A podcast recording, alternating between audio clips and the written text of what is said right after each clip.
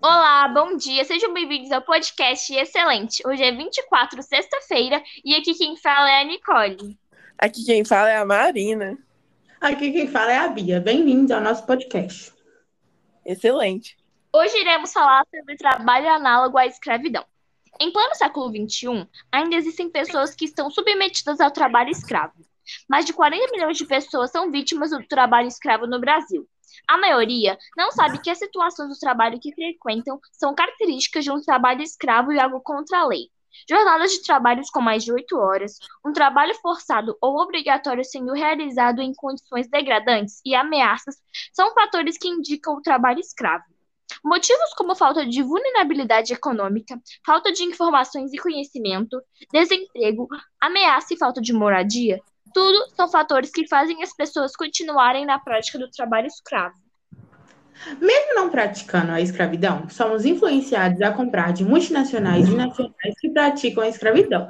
Lojas famosas e super conhecidas que praticam o alto da escravidão, como Marisa, Apple, Coca-Cola, Renner, Pernambucana, Sadia, Perdigão e Zara, são alguns exemplos de uma lista suja e imensa.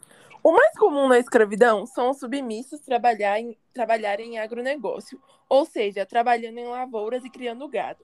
O depoimento de Antônio César Alves, 37 anos, nos ajuda a abranger nosso pensamento. Eu trabalhei por 39 Desculpa. Eu trabalhei por 19 anos numa fazenda localizada em Curralim, que realizava práticas ao trabalho escravo. E só depois que fui liberto, entendi o ruim, as péssimas condições que sobrevivia. Passava fome, frio, sede, era humilhado e tratado como um objeto qualquer. Muitos adoeci adoeciam pelas condições precárias que passávamos e, e acabavam morrendo. O local onde dormia era infestado de ratos. Nada podia ficar no chão. Caso contrário, eles roíam tudo. De tanto ser ameaçado, não aguentava mais. Precisava mudar aquela situação e, de tanto pensar, decidi contar o que faziam com a gente naquela fazenda para o policial, que de vez em quando ia lá ver o trabalho. Contei para o policial que, que éramos vítimas de trabalho escravo. O policial deu uma investigada e conseguiu provar. Os donos da fazenda foram presos e nós, os escravos, fomos libertos. De acordo com o artigo 149 do Código Penal, o trabalho escravo, o trabalho que bloqueia qualquer tipo de lei trabalhista, como carteira de trabalho, 13º salário, férias, FGTS, seguro-desemprego, vale-transporte, etc., é um tipo de trabalho escravo.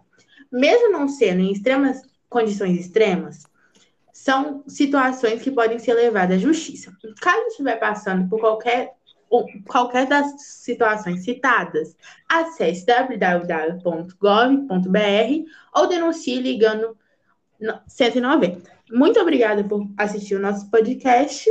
Tchau, salve, família. Forte abraço aí. Com Deus. Tchau. Com Deus, tenha um bom dia.